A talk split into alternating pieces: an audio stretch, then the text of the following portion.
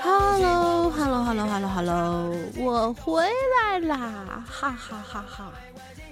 哎呀，缺席了一个星期，真的是缺席了一个星期。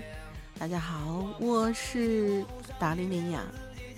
啊，上个星期大家听到山哥说的，对，确实啊，嗯，好多好多好多年没有感冒了，所以就是在感冒的初期，我甚至还不愿意相信这个事实，直到啊喷嚏不断，然后开始嗓子已经就已经挂掉了，我才不得不承认啊。然后第二天灰不溜丢的去找老大请假，我说因为当当时刚好是一个星期五嘛。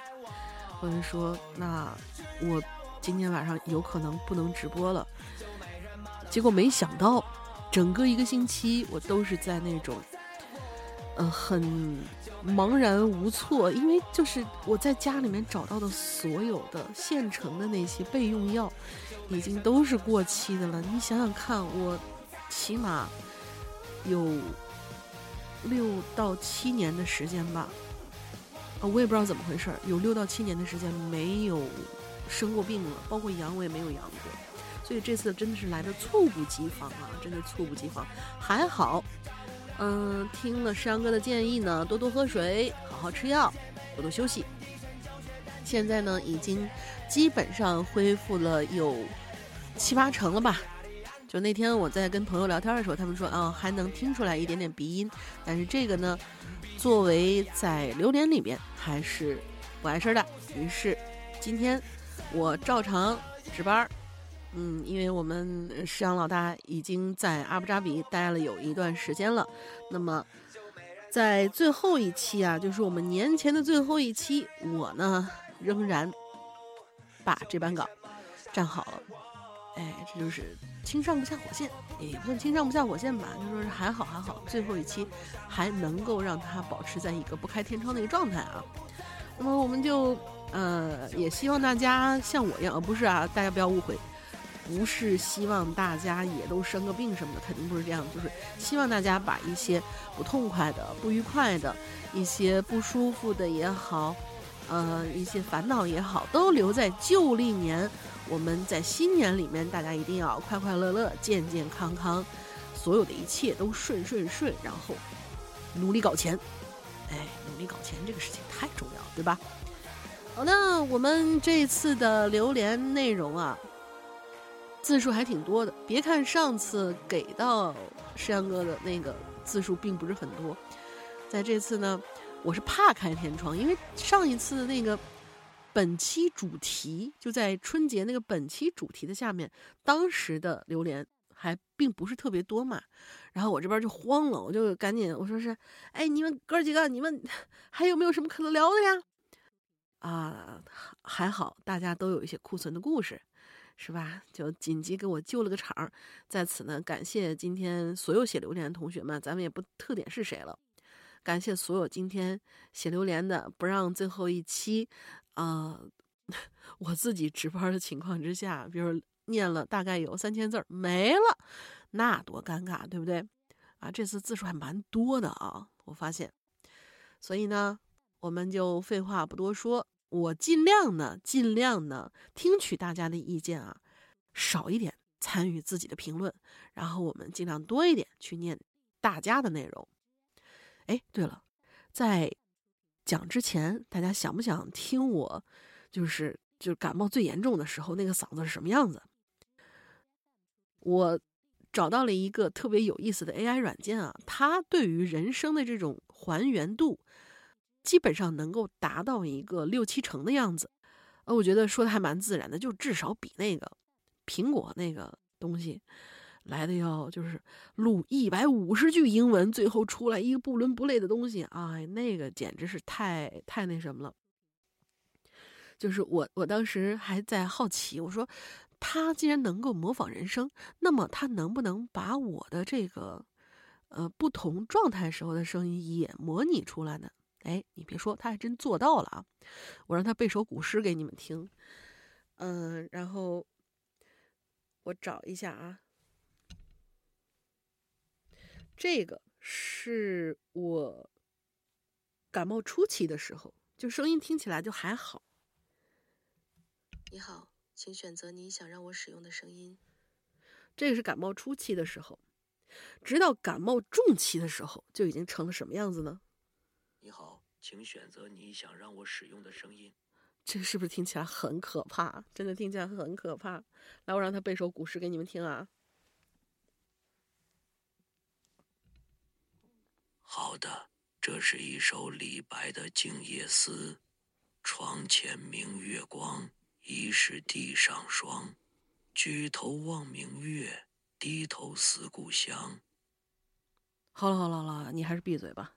这个真的太可怕了，就是说，我这这也算是做了一个小实验。我还在想，哎，如果我没有好的话，那要不这期让 AI 来做啊？当然不可能啊！这个我怎么能够让它，对不对？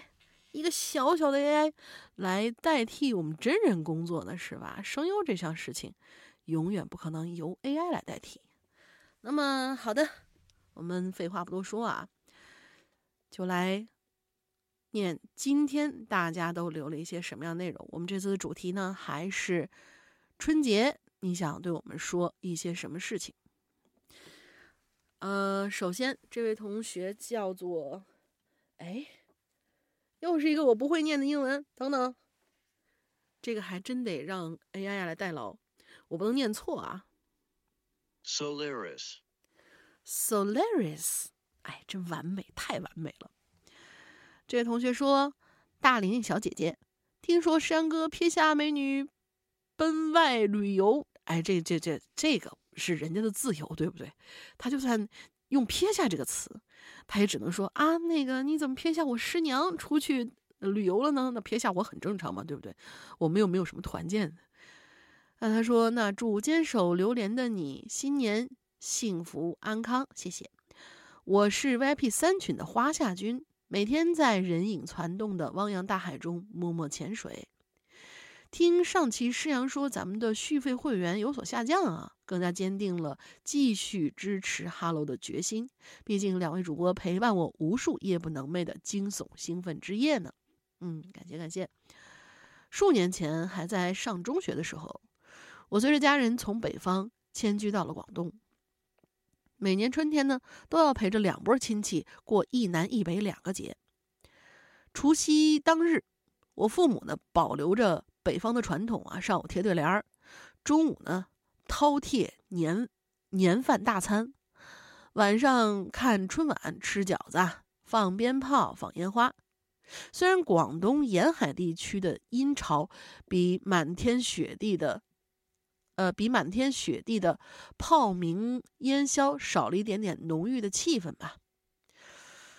我南方的亲戚对于春晚啊都不太感兴趣，饺子呢被视作若干中式传统点心中的一种，因为我们晚上呢都是喜欢吃以鸡和鹅为主的本地的一些饮食。南方的亲戚都觉得对方不会吃，比如说饺子，广东人呢喜欢吃玉米馅儿，甚至。番茄鸡蛋馅儿，哦，这个我吃过，还真挺好吃的。这在北方人看来简直荒谬、不可思议。而南方小土豆对于所谓的韭菜呀、三鲜啊、鲅鱼啊、猪肉大葱等传统的配料则十分陌生。广东的羊肉喜欢加红枣，呃，广东的羊做在哎在料理羊肉的时候吧，喜欢加红枣，去膻味儿，然后。导致的结果呢，就是几乎没有羊肉味儿了。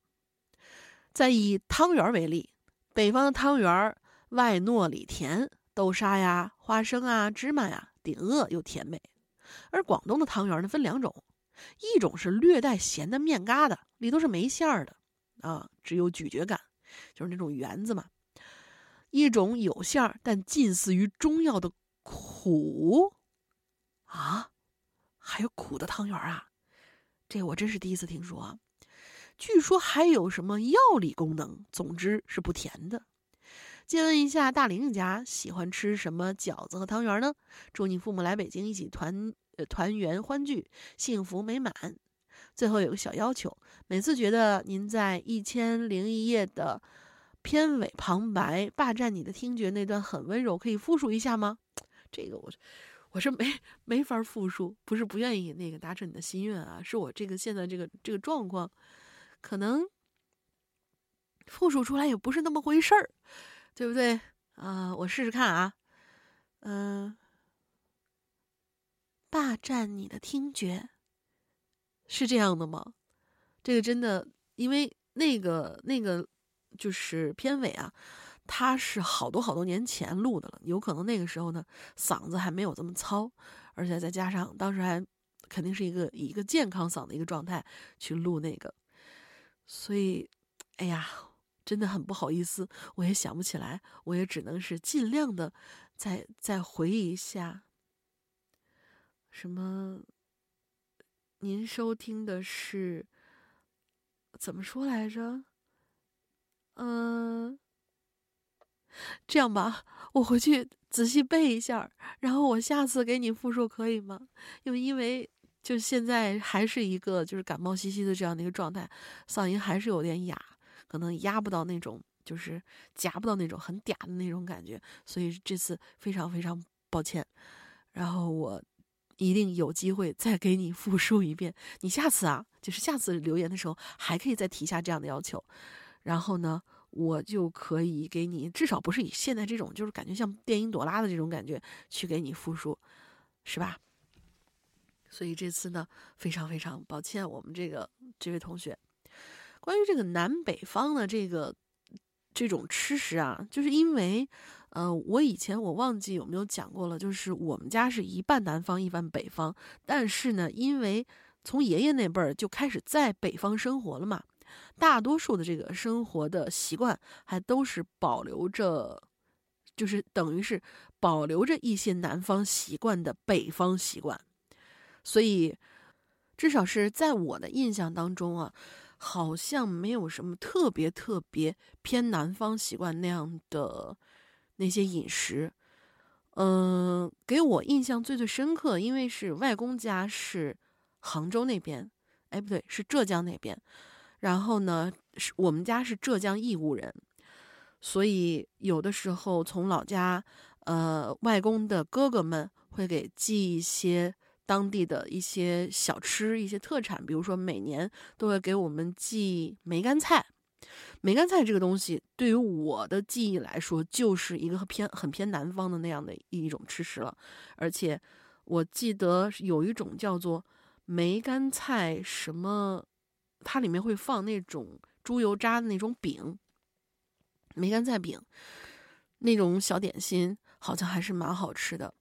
但是寄来梅干菜以后嘛，呃，我我从小就对那个东西就特别特别着迷，就根本不用你怎么去加工，或者必须要拿它去蒸肉什么之类的，不用，因为现在大家都知道有一种很著名的菜叫梅菜扣肉嘛，它都不用那么去加工。就是说，为什么唯独想念的就是老家那口，嗯，那口滋味呢？就是因为那个梅干菜。可以好吃到一种，就是加一点点的葱花，然后稍微在油里面炒一下，就稍微做一点油，然后在里面炒一下，出来就当成一一道小咸菜那样吃。我真的就可以吃很多很多，甚至有比较比较上瘾的一段，就是他们都跟着那种粥啊、白粥什么之类东西一起吃。我不是，我直接拿小勺，拿小勺就是蒯着。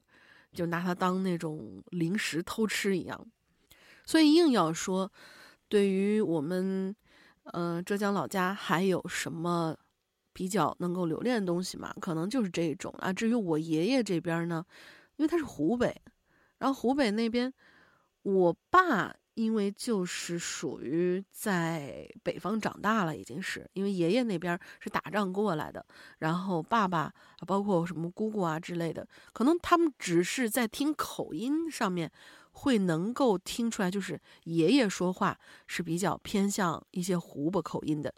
可是，在什么姑姑啦、呃伯伯啦，包括我爸什么的，都是一些地道的北方味，也都是一些北方口音、北方习惯。所以在我们家这个南北融合这个事情，一向界限就是很模糊的，导致呢我呢现在吃东西的话，我南北都能接受，就是在我的菜单里头没有一个什么东西我必须要吃甜的，什么东西必须要吃咸的。那你说那种像南方有些地方做那个汤圆，它里面是要包猪油的嘛？嗯，会是那种咸口的，包括甜口里面也要包猪油，这个我我无所谓，我是可以接受的。然后。还有你说的这种韭菜，呃，不是韭菜，是那种番茄鸡蛋的饺子，这个我真的，因为我本身对番茄鸡蛋就很爱吃，还有玉米猪肉的这种饺子，我也特别特别喜欢。然后鲅鱼是我最近啊，嗯，才吃到的一种口味，因为我们家呢，我妈这边就是我外婆那那一支儿呢，她又是天津人，她是很会吃的那一种。所以他们做出来的东西有他们天津人的独到的一份儿，嗯，就包括在郭德纲相声里面听到的那种什么咸豆浆，我是 OK 的，就是咸豆腐脑我 OK 的，甜豆腐脑我也是 OK 的，就是 我们家这种东西的话，就不是那么有，至少在我这儿吧，不不是有一个特别特别那个明确的一个界限，所以。我觉得这样也不错，嗯，我可能不是因为我不挑食吧，我什么都能接受，嗯。好，下一个小白同学，老大，玲玲好呀，又过年了。记得去年我把家乡的风土人情夸了个遍啊，今年的年终总结就简简单单几句祝福吧。薪资不再高，过亿就好。我的天，就是哎，我就想问一句。咱们国家真的能够每年过亿的，这有多少人呀？当然，这是一个美好的期许啊，没关系，我们就奔着小目标去嘛。呃，颜值不在高，扛打就好。哎，这个确实，健康指数不在高，没箭头就好。嗯，确实，确实，确实。二三年最快乐的事情就是交到了一群有共同大病的好朋友啊！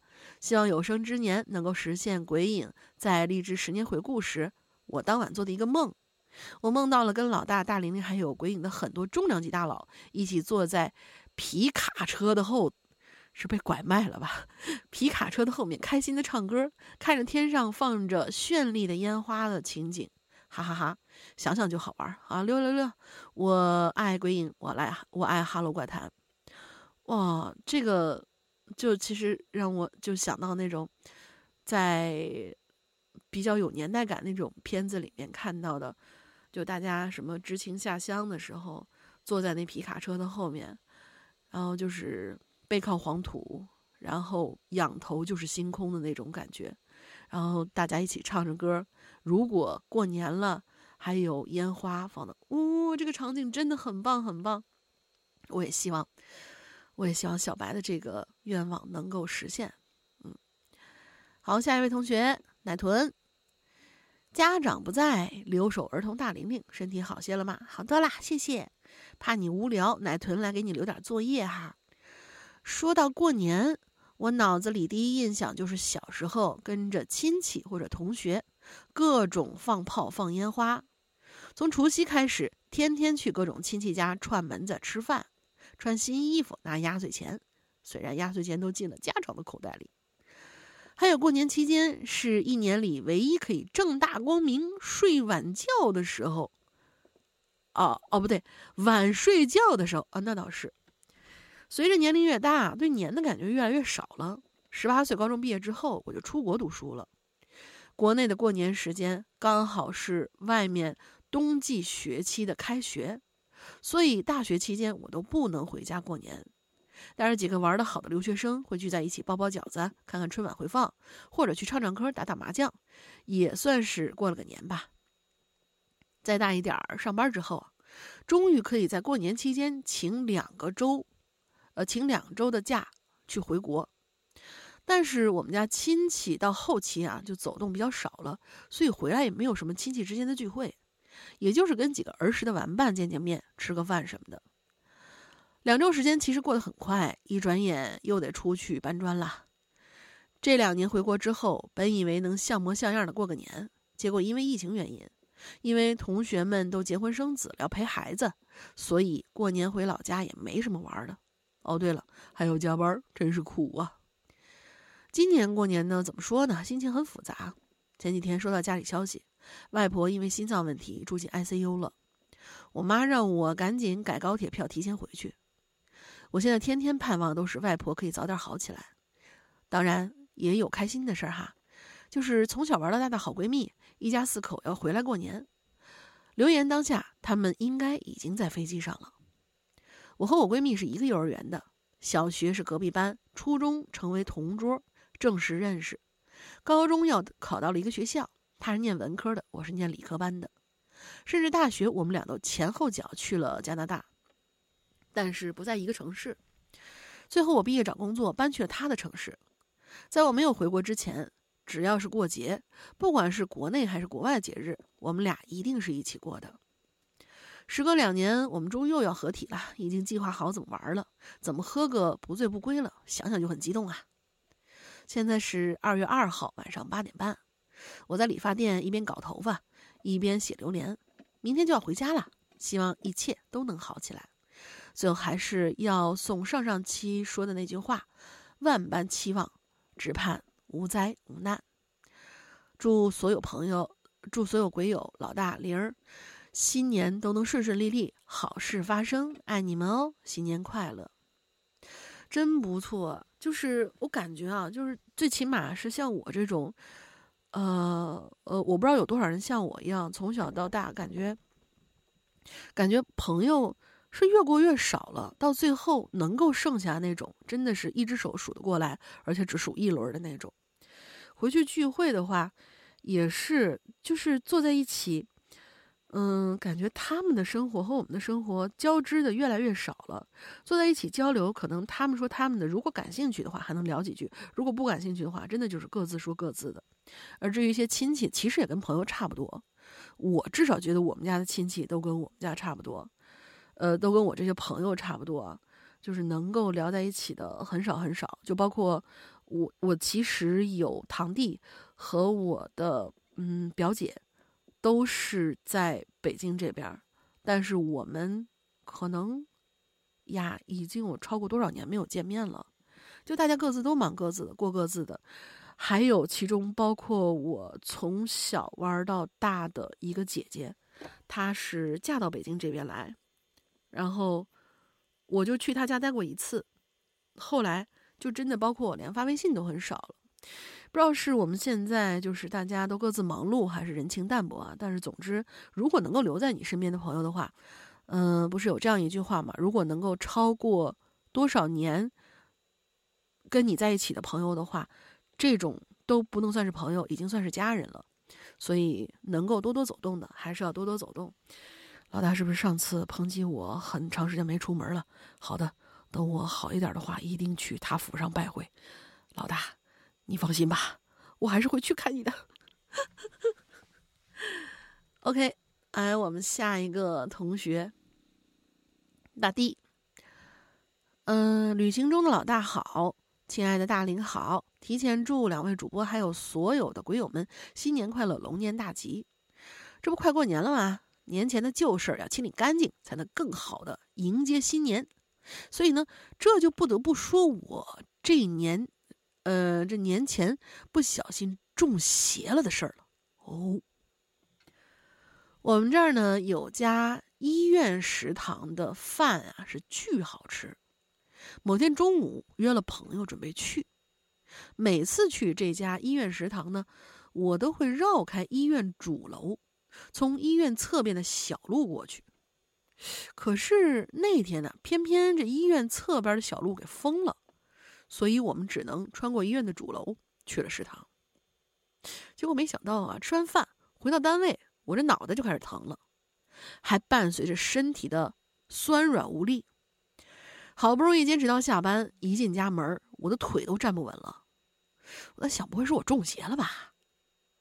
这个时候我就想起来，小的时候奶奶经常给家里的小朋友们收经的时候，会拿着点燃的黄纸，在头上绕三圈儿，还边绕边念。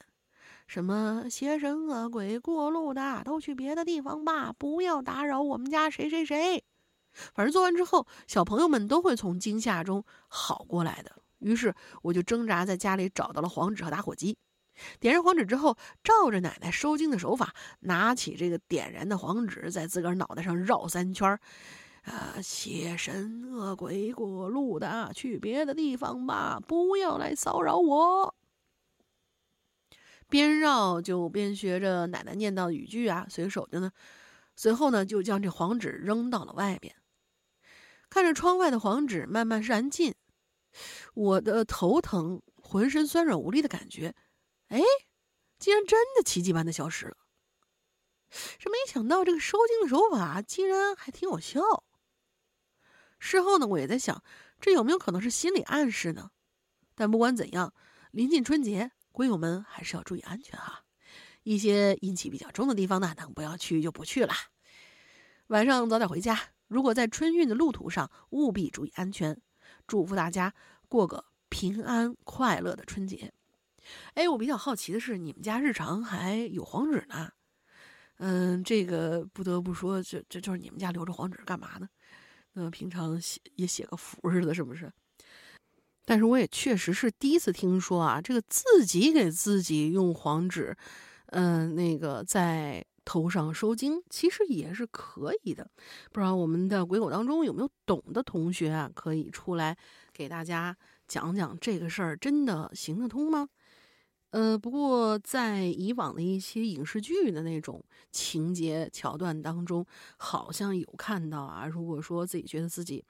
就像是在之前那个僵尸那部电影里面，好像觉得突然就不行了，然后紧急的需要去用一些什么手法进行干预的时候，好像也有那种啊，我自己在上面写了什么东西，然后我，嗯，化成那个符水，然后喝了就会怎么怎么着的那种啊，也不知道，所以还是我们我们鬼友当中不知道有没有一些能人异士啊，给我们。来讲一讲这个真的可行吗？如果可行的话，大家不妨这个家里面都备点黄纸，对不对？好，下一位啊，赵曙晨，哈，老赵，看他这稿子啊，我想笑，因为大家想起那个上上上期吧，好像是我们楼小楼同学啊，说想跟大家联络联络感情的那一篇。叫做饺子的那样一篇微小说，哎，这一次呢，我们老赵同学显然是得到了，呃，这个隔空喊话、隔空呼应啊，他呢就写了个饺子的续集，哎，就看就喜欢看你们文人之间互相的这种，是吧？这种沟通也是有一些火花在里面的。好的，话不多说啊，我们来。听听赵曙晨是怎么样写了一篇文章来跟我们楼小楼同学交流感情的。他说：“老大好，大林好，我是蜀晨，马上过年了，给大家拜个早年儿。嗯，过年就得吃饺子嘛。上期听了楼小楼的故事，突然就来了灵感，斗胆续写则个。然后换一个比较严肃一点的感觉，饺子续集。”这二零二三年呐，就跟个大玲玲似的，贼溜溜的就过去了。眼瞅着年底了，却出了一件大事儿：蒋某丢了，天要塌了。得知这件事之后呢，这老赵，我说一下啊，他这儿用的是一个，就是造作。造型的造，不知道是不是老赵啊？这老赵呢，就决定出去找。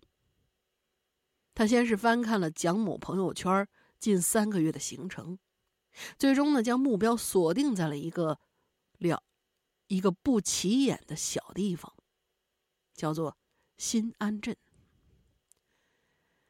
来到新安镇之后，老赵才发现这儿啊，并不大。和旁边不远的杭州比起来，就像是盖了一栋豪华大楼，然后呢，用剩下的边角料又垒了个猪圈。蒋某在三个月里发了与新安镇有关的很多条朋友圈，老赵便循着同步的地址，快把腿呀都跑断了，但是仍旧没能找到蒋某。他们的共同好友，一个叫南岛，这个人说呢，难道说蒋某不在这儿吗？莫非是？回杭州的路上出的事儿，老赵就决定啊，先吃饱肚子，再转战去杭州寻找蒋某的下落。他一抬眼看到了一间饺子馆，还是东北风味的。这老赵啊，本身就是东北人，看到这种地方呢，就不由自主的走了进去。进去之后，老赵找了一个位子坐定，喊了一声：“老板，来一斤饺子。”后厨的门帘缓缓拉开，一个皮肤白皙、容貌姣好的女人走了出来。女人拿着菜单对老赵说：“对老赵说，哎呦，听口音，你也是东北的？”老赵点了点头。嗯呢。女人又问了：“来这儿做生意啊？”老赵摇了摇头说：“找人。”哦，找人呐？那找情人呢？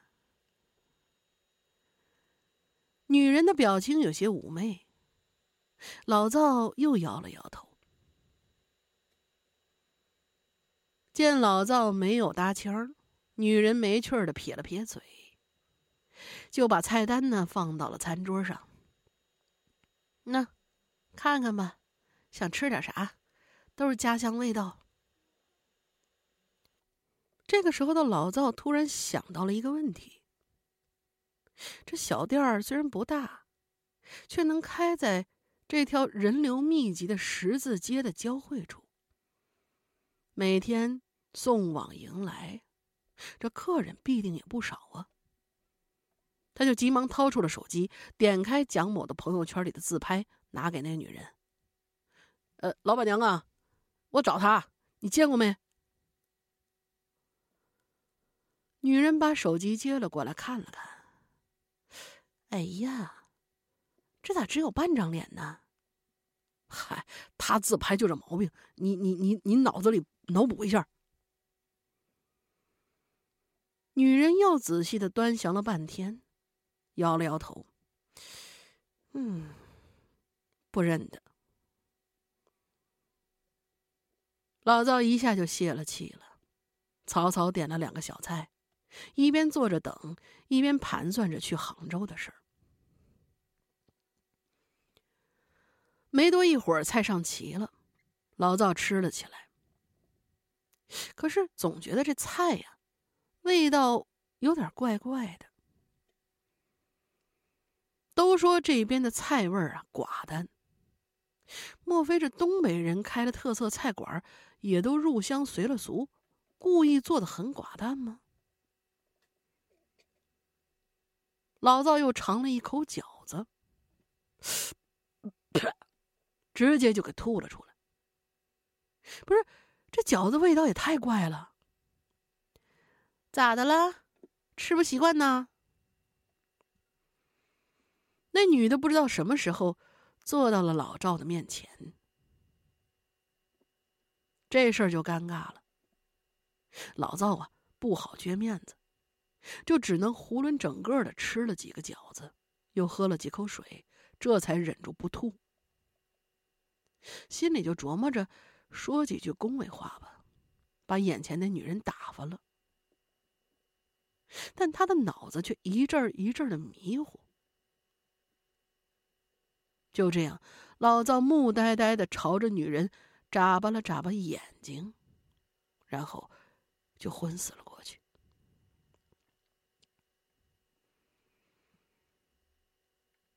一盆凉水当头浇到了老赵的脑袋上，老赵一个机灵，转醒了过来。他下意识想用手去擦擦糊在眼睫毛上的水，却发现自个儿的手被捆住了，根本动弹不得。老赵一下就慌了，他惊恐的打量四周，这应该还是那家饭店，看样子应该是后厨。然后，某个房间，而那个女的正坐在老赵对面旁边站着一个男的，身材相当的健硕，但是，一眼看上去就知道脑子不太灵光。老将好像马上就明白了什么，央求道：“不是，大姐，咱咱都是东北的，一家人别难为一家人呗。俗话说得好，老乡见老乡。”哼两眼泪汪汪，女人还没吭气呢，她旁边那男人就憨憨的说了这么一句。女人瞪了那男的一眼：“咋的？你俩搁这给我对暗号呢？那是老乡见老乡，背后捅一枪。”老赵听完彻底慌了。这怎么就成了背后捅一枪呢？他支支吾吾说不出半个字儿来。女人又转过头盯向老赵：“我问你啊，你认识那姓蒋的？你俩啥关系啊？”蒋某他……就在这一瞬间，老赵突然觉得这事有蹊跷。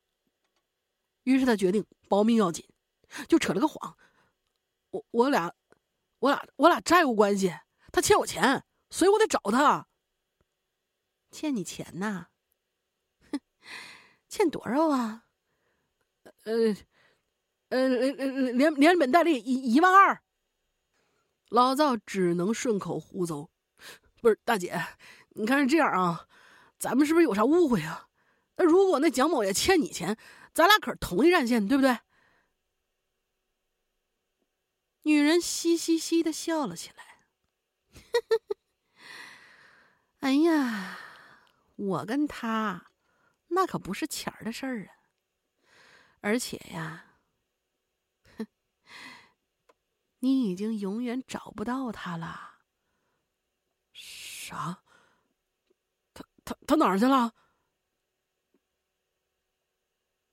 女人又是嫣然一笑，然后拍了拍自个儿的肚子。老早又明白了，这个动作太明显了。就在这一瞬间，老赵就在脑子里勾勒出了一场爱恨情仇。他惊讶的张大了嘴巴，结结巴巴的说：“咋咋？你你这不是你你这怀了啊？”那个蒋某的，那那你俩这这也算是债，这这是情债呀。女人脸一下就垮下来了，狠狠踹了老赵一脚。什么怀了？我是把他给吃了。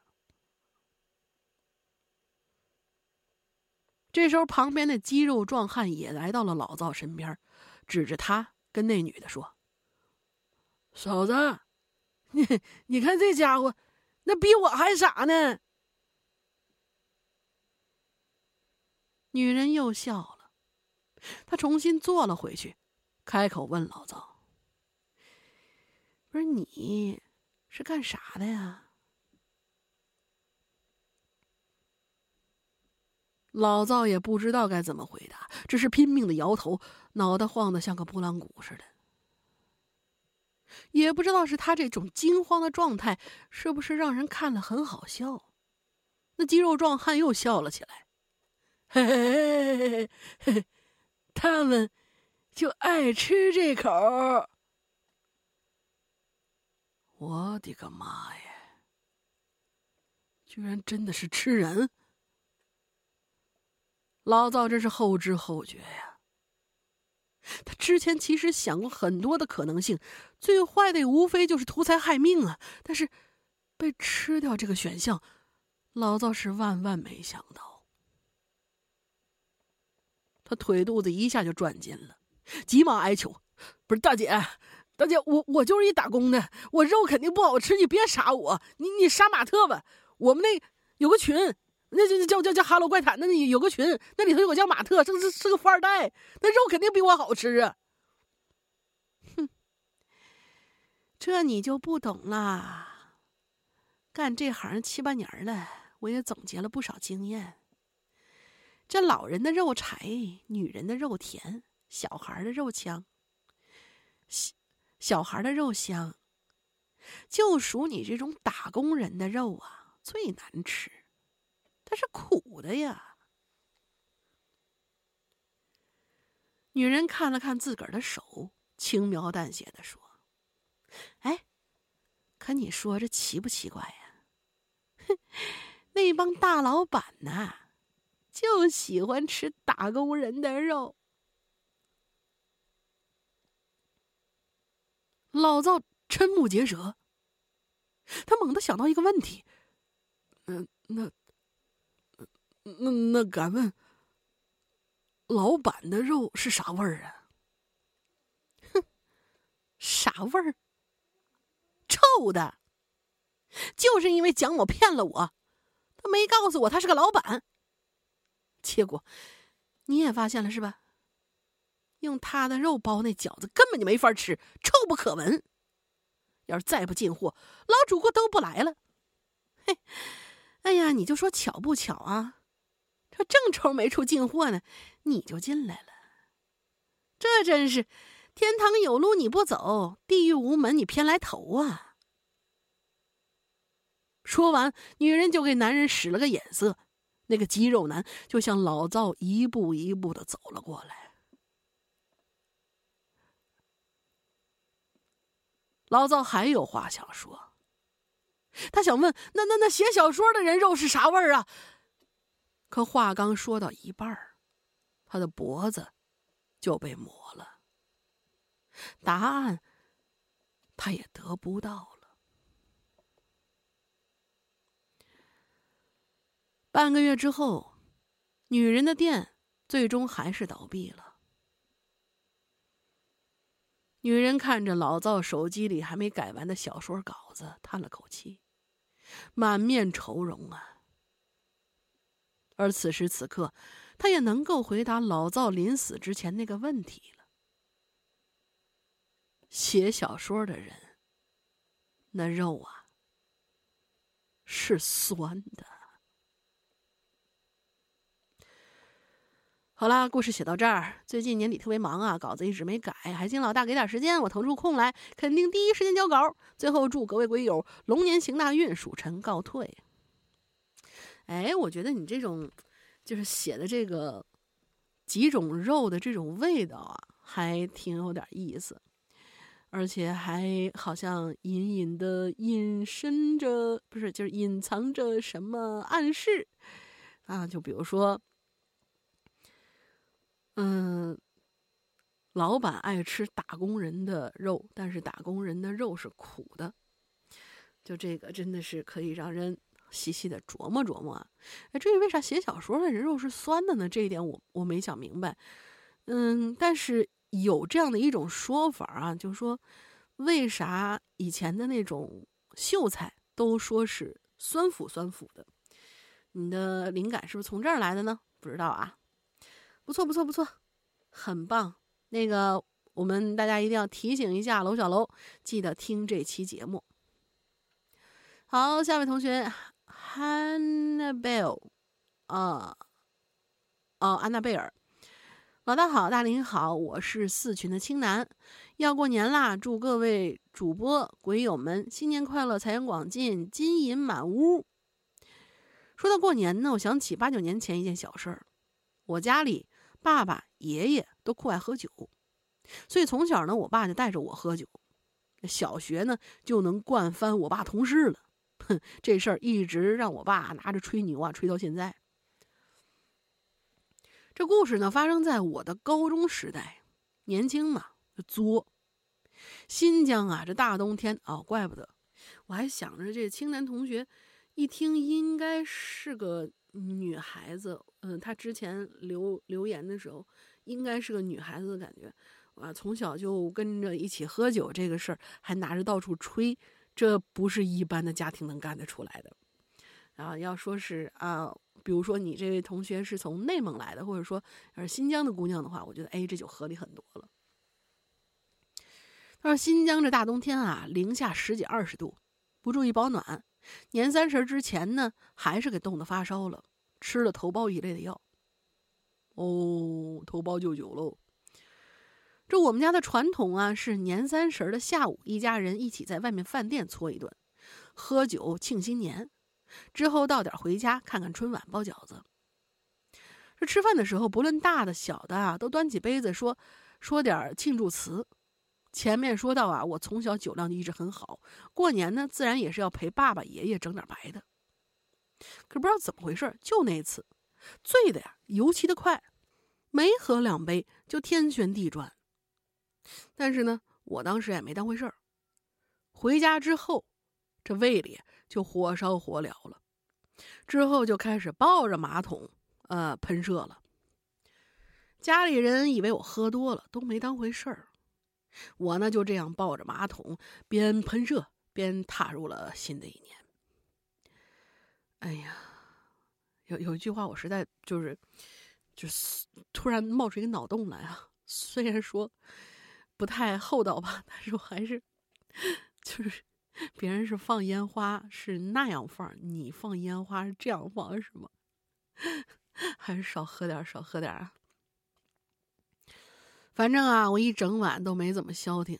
第二天被叫醒之后，虚弱的跟奶奶抱怨：“奶奶，我也没喝多少啊，怎么吐了一宿啊？我是不是吃坏东西啦？”这时候我奶奶一拍脑门。想起来说：“哎呦，你吃了头孢了！这，哎呀，这头孢和酒不能一起吃啊。”随后呢，就问我有没有不舒服的。但是我想，我应该呀都已经喷干净了，嗯，也没感觉有什么不对劲儿。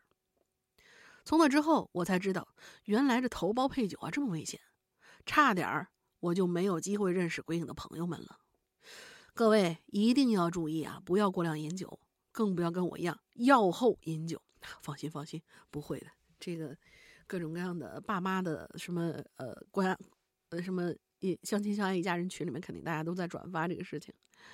最后呢，祝各位新年发大财，顺顺利利，身体健康，每天都要开开心心，新年快乐。啊，对，就是小酌怡情，大酌伤身啊，因为酒文化是中国的一个呃。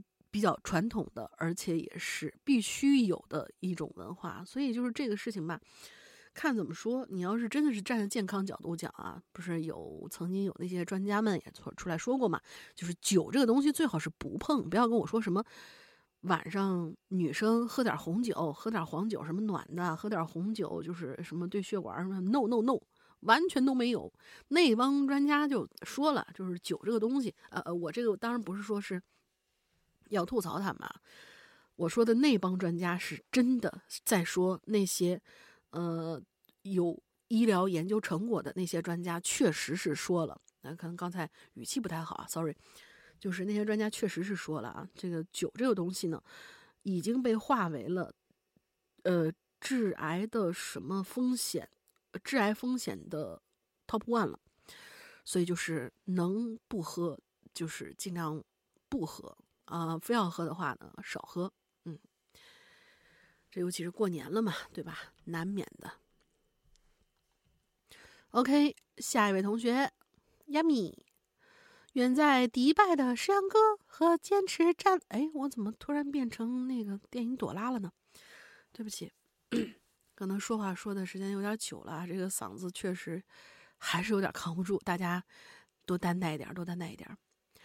嗯，远在迪拜的石阳哥和坚持站好了二零二三年最后一班岗的大玲玲好，借着今年最后一期跟大家拜个早年，祝愿两位主播二零二四年继续健健康康，给我们带来更多的欢声笑语和精彩的故事。哈喽怪谈万岁！嗯，感谢感谢。然后下一位呢是马特。Hello，老大大玲玲，我是马特。怪长时间没来榴莲了，来应水一下哈。时光飞逝啊，咻的一下又过年了。先在这说一句小年快乐以及新年快乐，祝各位鬼友们新年快乐。话说这一年，这一年的年关年关将，哎，话说这年关将近啊，各位有没有参与春运呢？还是仍旧在办公室里艰苦的奋斗当个小班逼呢？我呀是已经早早回到家里啦，嗯，幸福幸福。但是呢，在家也不省心，好好出门吃个喜酒，差点回不来了。只见那天色阴沉，晚上吃完饭，空中飘起鹅毛大雪，霎时间呢，这地上就覆盖了一层白色的雪。可怜我呀，平时一个半小时路程越走越慢，只剩二十码，龟速前行。从傍晚五点多出发，一直奔驰到十点多，好一个生死时速啊！特别是后驱车玩的一手好漂移啊！后驱车玩手好漂移，硬生生的给平常道路增加了不少驾驶的乐趣。一路上尽是漂移、推头、打跟头、打滑儿，走在国道上，心思在赛车场啊！浅浅观察了一下天气预报，我觉得这两天还是蜗居比较合适。也请各位马上要回家的友友们观察天气，安全到家。祝大家新年快乐哦！那确实是，就是呃，春运期间的，呃，当然是你走那种就是正规的，呃，高铁呀，或者说呃飞机呢，就还稍微好说一点点。可是自驾的这些同学们，尤其是那种。嗯，开着小车走国道，或者说你是有一些打工人，他们就确实是只能是摩托车回去的，或者说一些比较小的小型那种车回去的，大家还是千万千万千万要当心路面的安全。就是在前段时间，因为我妈是一个特别讲究这种事儿的人，那前段时间我妈说：“哎呦，我什么时候去北京啊？”我说：“你随便什么时候想来，什么时候来吧。”他说：“不行，我得瞅瞅黄历，这快过年了。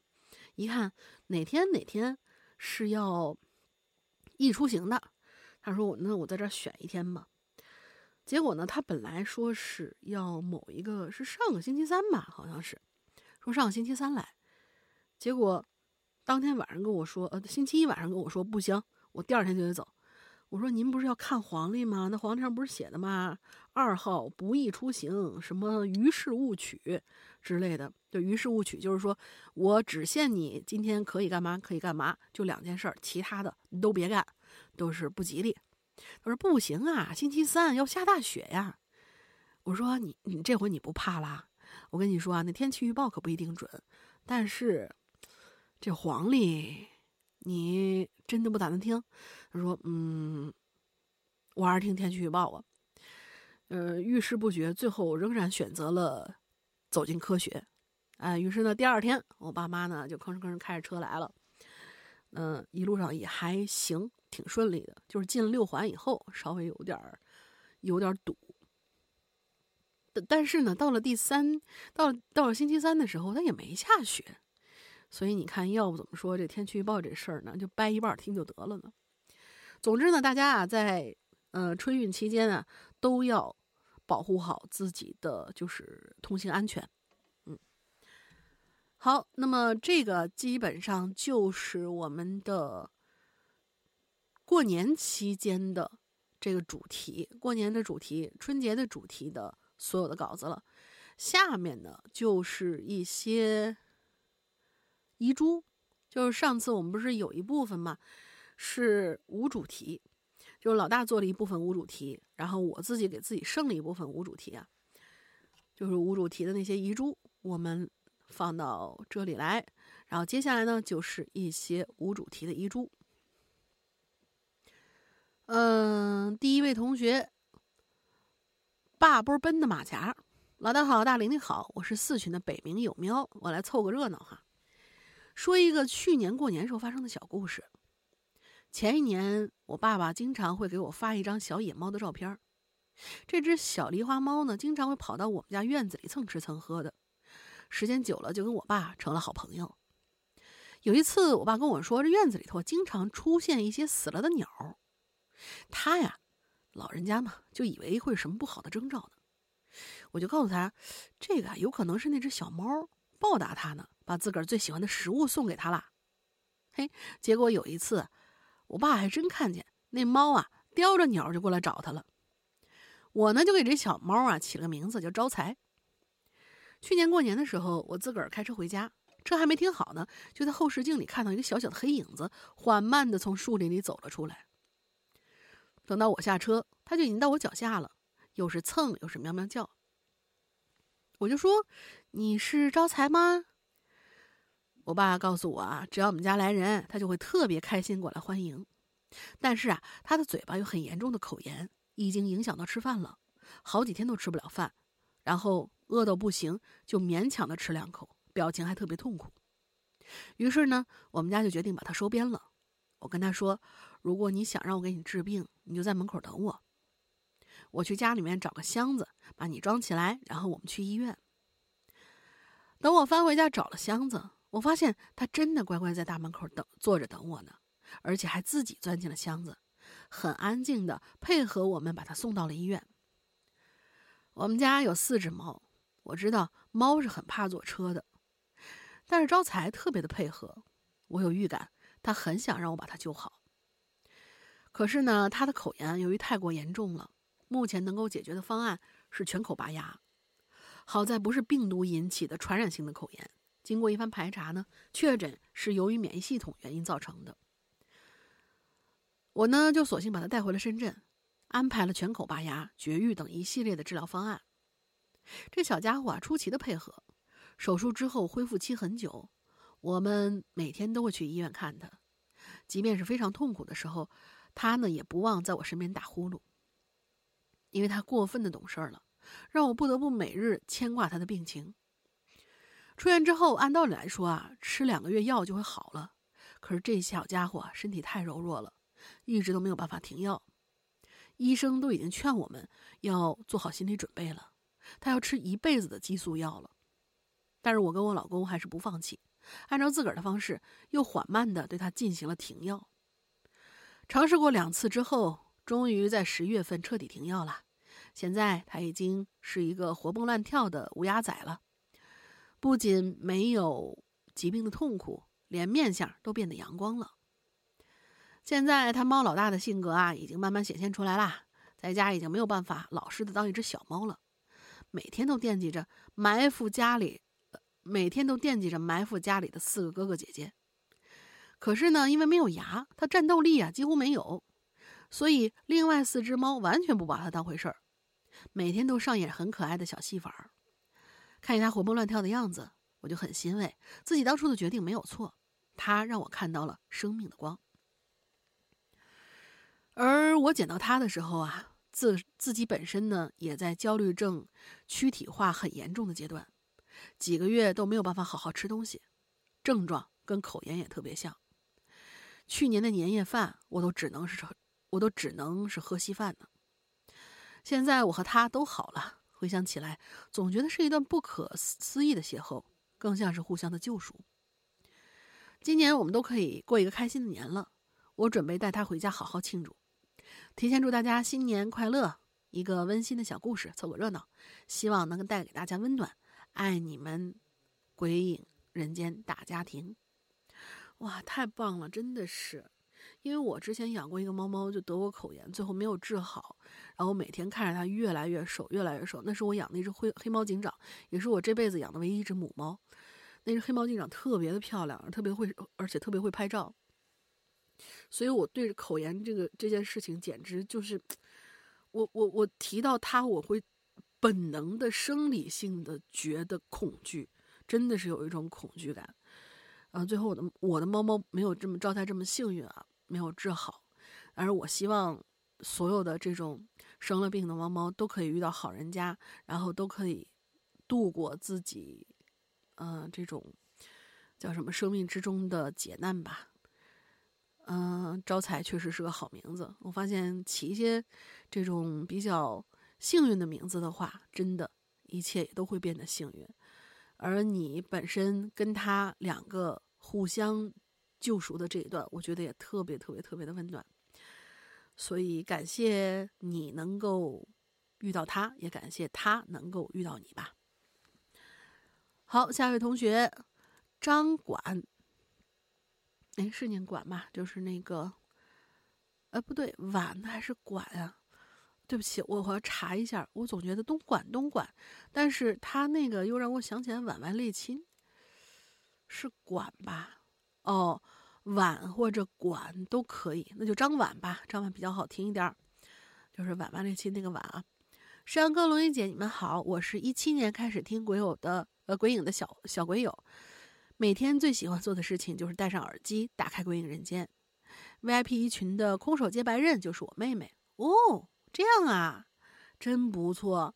呃，空手接白刃同学是我们好几次的，就是我们，就是我们特别特别期待他继续留言的那样一位同学。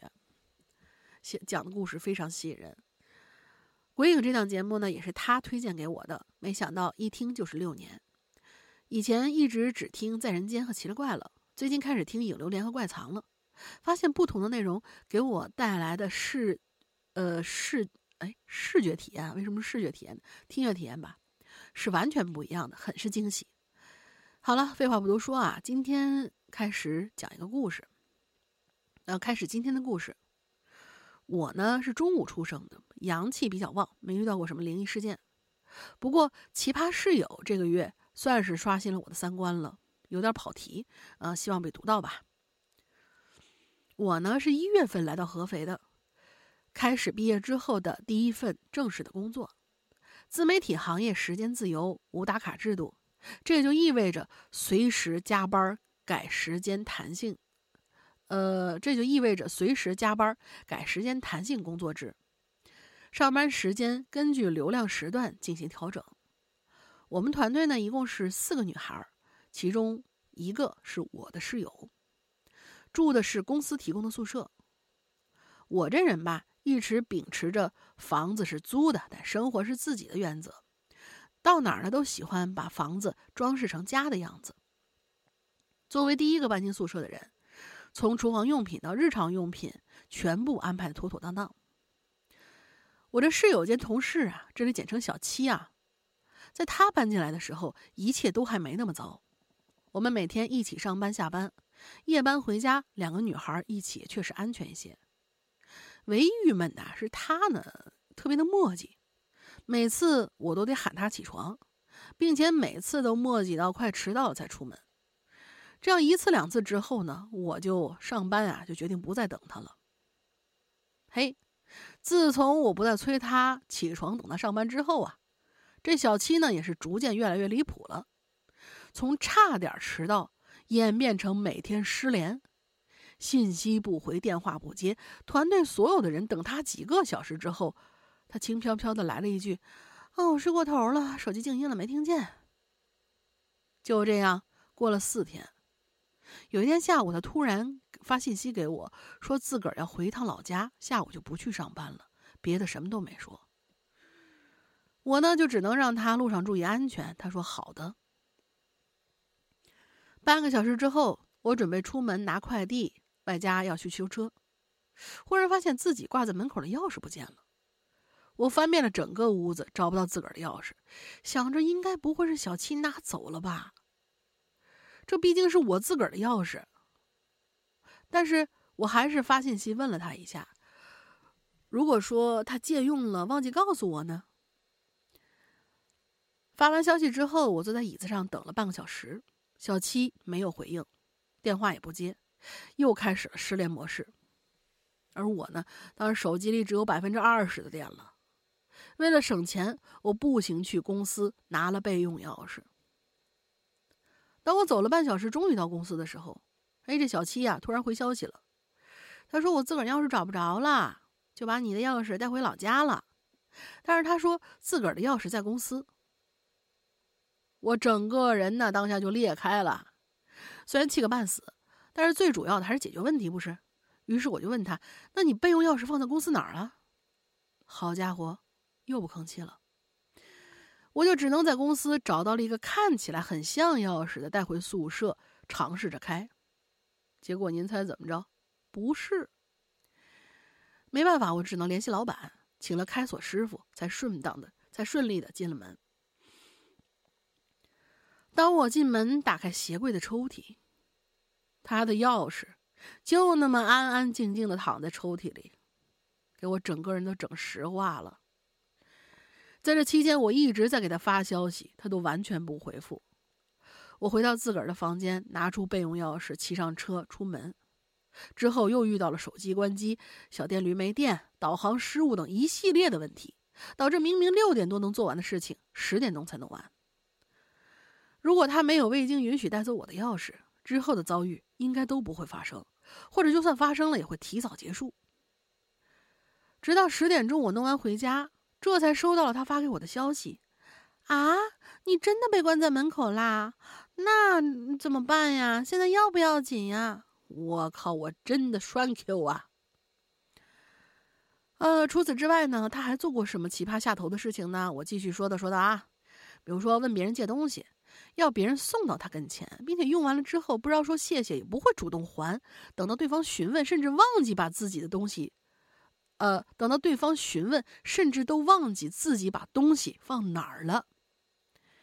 第二件事儿，因为我们四个女生啊是女团，必须同时到公司才能开播。结果有一天呢，她忽然失联，所有人都在等她，等了三个钟头，她都没来。当我们准备回去时候，呃，当我们准备回去时候，他忽然给老板发了个信息，说自个儿到了。于是那天晚上，我们一直直播到了凌晨两点钟。大爷的，原本是十一点半下班啊。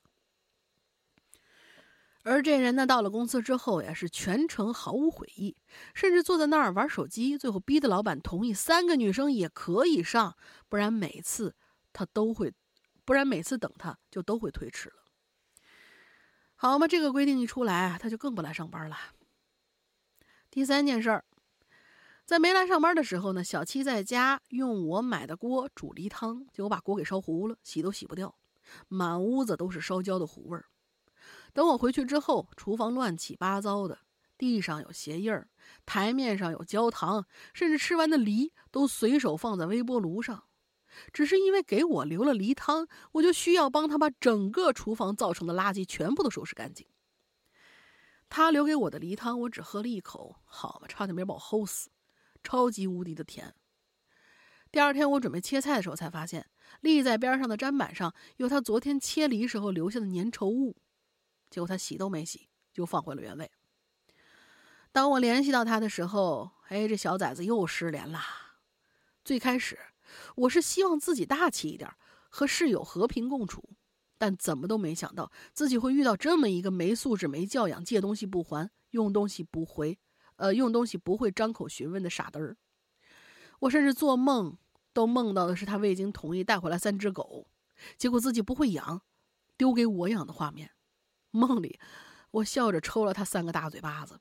我觉得你可以现实也抽他，这种人真的。反正经过这些离谱的事之后，我终于忍无可忍，准备跟他表明界限：以后我的东西他一个都别想用。我发了消息给他，甚至发了朋友圈点他，这家伙又跟我玩失踪，让我有一种一拳打在棉花上的感觉。此时，房屋里的烧糊味儿还没找到源头呢。直到第三天，我终于找到了房间里烧焦加糖，呃，房间里烧焦加糖浆味儿的来源。我买的微波炉一打开，那味道猛地就冲进了鼻腔。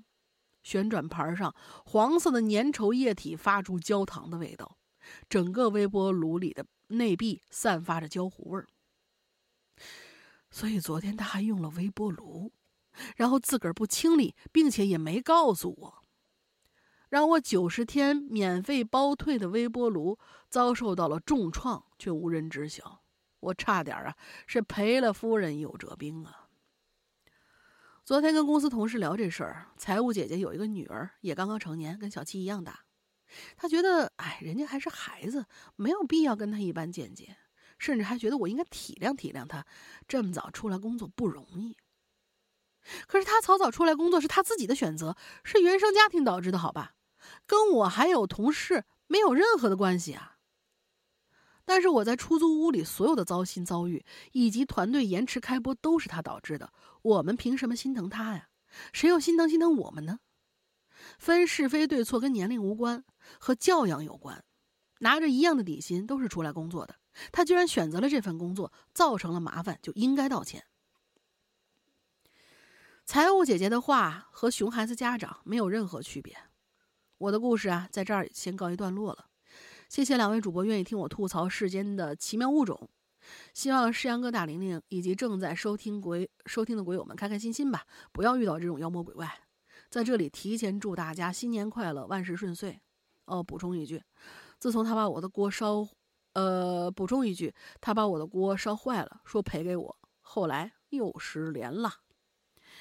哎呦，我读着我都生气，因为我前段时间，我我其实有看到那个，呃，哎，对，呃，听听玲珑的同学们知道我给大家安利了一部剧啊，叫呃《故乡别来无恙》，然后里面呢就有一个李雪琴扮演的一个，呃，很憨厚的一个很好说话的一个姑娘，她呢那条生活支线里边，她遇到的室友就跟你这个室友几乎是有过之无不及吧。不是你的室友有过之无不及，就我当时就看的时候，他心里还在想说，怎么会有人糟糕到这种程度呢？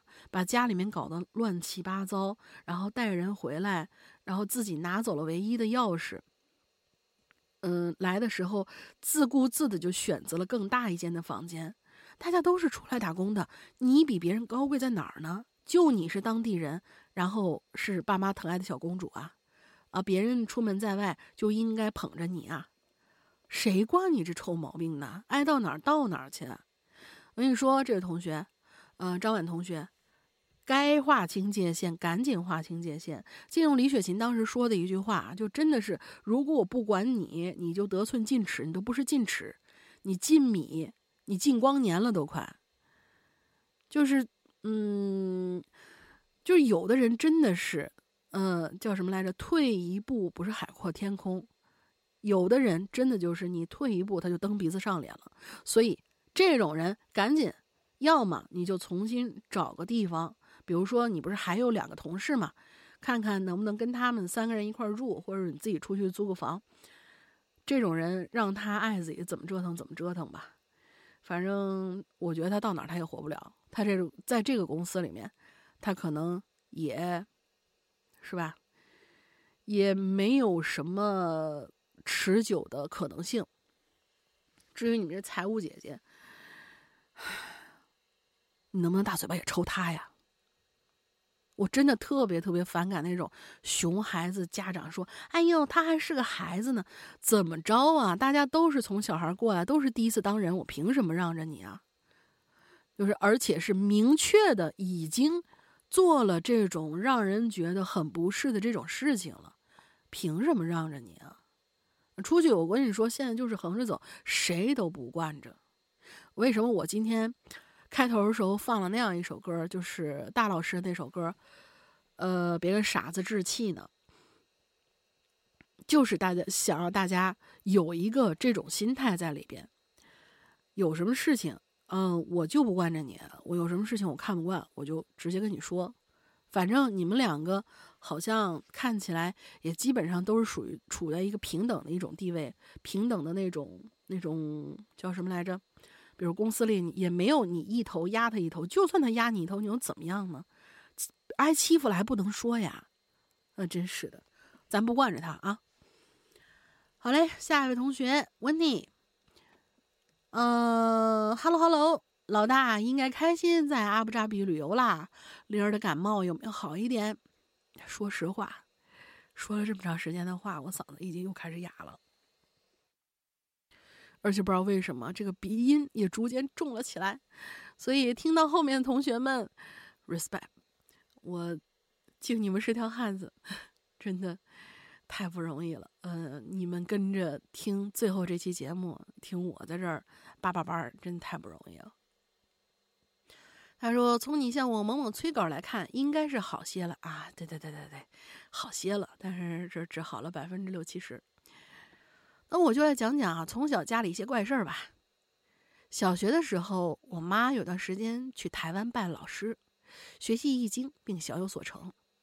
主要呢是比较精通姓名学和家宅风水。我一开始啊也没在意，为啥他突然学易经呢？后来来到美国之后，他才告诉我，因为那年车祸，车祸之后的就发生了一系列的灵异事件，才导致了他决定要学习易经。差不多都快二十年了，那个时候酒驾的还不是很严重。我妈和几个姐妹喝完酒开车回家，就发生车祸了。所幸并不严重啊，只是妈妈腿骨折了啊，这还不严重呢。我觉得伤到骨头都是大事儿，导致接下来几个月里，他都只能在家休养。我们家呢有三层楼，父母的卧室在二楼。理论上啊，我和妹妹一间卧室，我的祖父母呢一间卧室。可是那会儿我妹妹年纪小嘛，晚上睡觉又不踏实，就是祖母带着妹妹一间，祖父带着我一间。再后来遇到我爸出差，我妈就会搬了张小床到我房间里，跟我和祖父一起睡。也是多年以后，我妈才说出了搬床到我们房间的原因，那就是因为她自个儿在二楼休息的时候啊，发现闹鬼了。因为受伤以后，她的身体不好，睡眠也不好。妈妈一开始啊，就只是隔三差五的做噩梦，但也不记得具体内容。后来呢，就变成了每天都会做同一个梦，梦里就会有个影子，模模糊糊的叫他名字，牵着他的手带他从窗户飞出去，他还就能看到自个儿躺在床上的身体。一开始时间比较短，一下就能醒过来，后来就慢慢的飞出去的时间越来越长了，他的精神状态也越来越差。意识到问题之后，他每晚都强撑着不想睡过去。我妈回忆说，那天晚上她在看新闻，突然那个主播的脸就变成了那个东西。啊，什么哪个东西？他后面形容是没有什么实体，就是个方方的灰灰的抱枕，然后从电视里飘了出来，之后让他去窗户那里，说要出去玩儿。我妈仅存的意识告诉他，窗户在十一楼，不能出去。挣扎着从混沌里醒过来，却发现自己已经从床上走到了窗边了。从那之后，他再也不敢单独睡觉了。奇怪的是，我爸在家，这鬼就从来不会来。于是我妈就推测，有可能是男性的阳气比较旺盛，所以我爸如果不在家的话，他就会搬个小床到我和祖父的房间睡觉。随着他身体逐渐好转，还买了不少辟邪保佑的物品。后来自个儿睡没有任何问题了，在那以后，我妈就变成了有神论者，拜师学习易经。倒也不是说易经能够驱鬼降邪是呃驱邪降鬼降鬼啥的，但是改变房间的风水格局，确实能给使用者带来不一样的体验。其实我觉得我妈当时的问题啊，可能不是简单的因为身体衰弱，这也是我听了很多故事之后得出来的结论。我们家一楼的大厅里供着佛像，佛像两边有两盏长明灯，还有蜡烛。我爸呢，二十四小时用小音箱放着佛经。有时候我爸在书房熬夜加班，BGM 也是佛经。那大晚上的，这不就招这些的吗？这可能也是为什么我经常听见有人在我家楼梯上走上走下，还有很多说话的声音从黑洞洞的楼上传过来。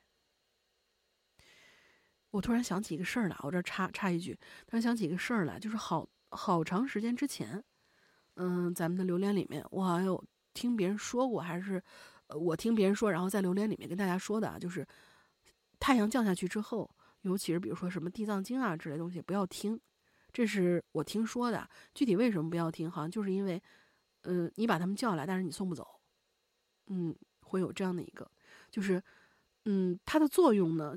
其实不是超度，就不仅仅是超度，是先要把他们叫来，然后让他们听你说，然后听完以后，他们啊心满意足的、痛哭流涕的去，呃，各自该去的地方。但是有很多不会听的人呢，就是把他们叫来，但是送不走了，就是会出这样的问题。但是具体这个事情属不属实，我是不知道的啊。嗯，如果有懂的同学，也可以过来跟我们说一下。好，我们继续往下。嗯，一开始我还有点害怕，后来我就习惯了，聊呗，能咋的？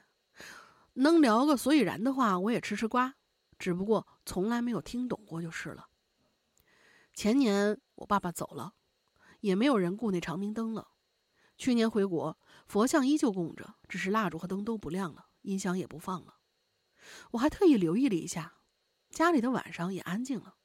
所以各位鬼友们，真的不要晚上放佛经啊！前面还说到我妈妈的易经小有所成啊，回来的时候呢，有段时间帮着别人看名字、起名字，避过避避灾祸。但是随着小有名气，麻烦也随之而来了。最先来的是人祸。那段时间刚好遇上严打、贪污腐败，很多劣迹斑斑的人就想方设法逃，想想方设法逃过牢狱之灾。当所有合理的办法都行不通的时候，玄学就变成了救命稻草。我妈就遇到在回家路上被一伙人带走的情况，被带到了一个房间里，对方给了我妈一叠子名片，让她算算这里头有谁可以救她。我妈看着他，看看他。又看看那名片，就开始各种排笔画、算名字。我妈纠结的并不是能不能看出谁能救她，而是要不要告诉他，呃，对方，而是要不要告诉对方他能有活路。如果告诉他了，他本来受到的命数是不是就会反噬到自己的身上，同时逃过牢狱之灾呢？最后，我妈还是没有说出来啊，谎称自己看不出来。好在那人也没有伤害她。快天亮的时候，就把她放到路口。从那之后，我妈又再也没公开帮别人看过名字。最近几年，光是骨折又有个两次，身体也不太好。用她的话来说，改名字就是改了别人的命数，不好的或多或少都会报应到她身上。同时，也让我和我妹远离这些事情。尽管我挺，尽管我挺有兴趣的，但是他也没有要教我。好了好了，不知道灵儿觉得这个故事够不够长啊？啊，够了够了够了。大家就当听个开心啊！今年我的年呢，不出意外，就是在赶毕业设计的过程里度过了。还是要祝大家新年快乐，龙年行大运，吃到的每个饺子里都有硬币。同时也感谢《哈喽怪谈》又一年的陪伴，老大和灵儿辛苦啦！期待明年为我们带来更精彩的节目，爱你们哟！哎呀，我念到最后这一节的时候，有一个喷嚏。呼之欲出，但是生生的憋回去了。就还好还好啊，就是看来还没好利索。反正大家放心，我一定会借这段时间的，也也刚好啊，就是把自己调养的棒棒的，回到之前那个刀枪不入的啊，对啊，从来不在榴莲里缺席的那个那个叫什么来着？金刚芭比大玲玲，金刚芭比可爱型。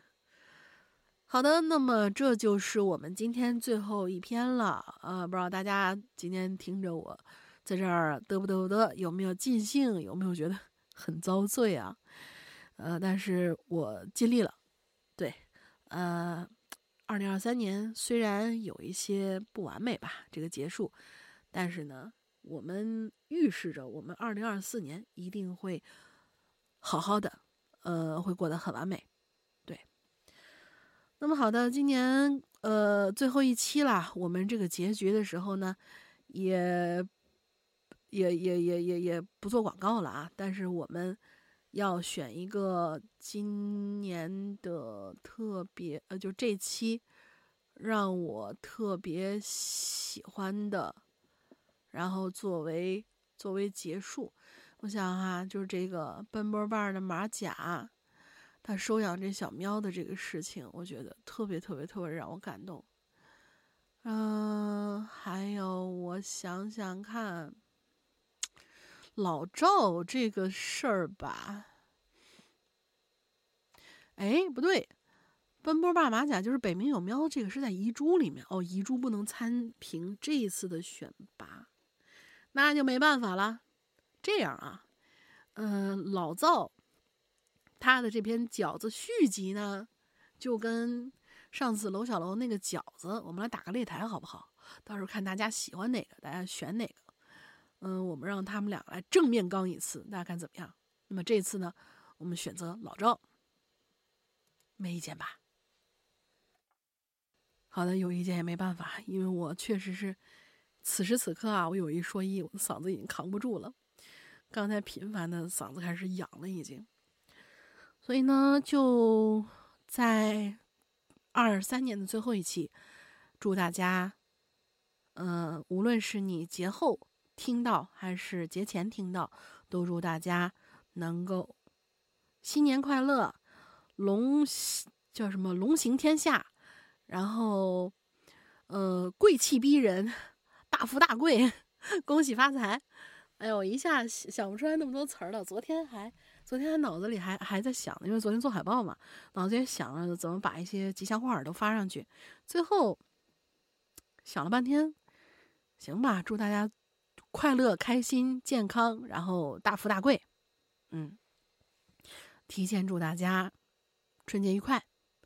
我们放假的时间啊，就在这里说一下放假时间。我们放假的时间呢，是从。除夕当晚开始放，也就是从九号，哎，是九号吧？对，从九号开始放，一直放到十八号，然后我们十九号，也就初十的时候，那个星期一再见。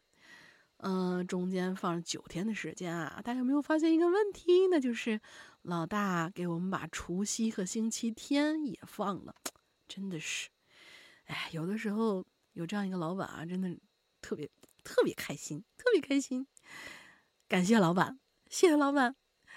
嗯，也祝大家能够遇到这么可爱的老板吧，给大家多放两天。当然，你要是那种特别特别牛掰的公司，一竿一竿子就给你放到了十五之后，那就知道我没说，那是我羡慕你。好的，那么我们这期的节目就是这样啦。祝大家过年开开心心，祝大家二零二四年龙年都能够快乐、开心、健康、发大财。拜拜。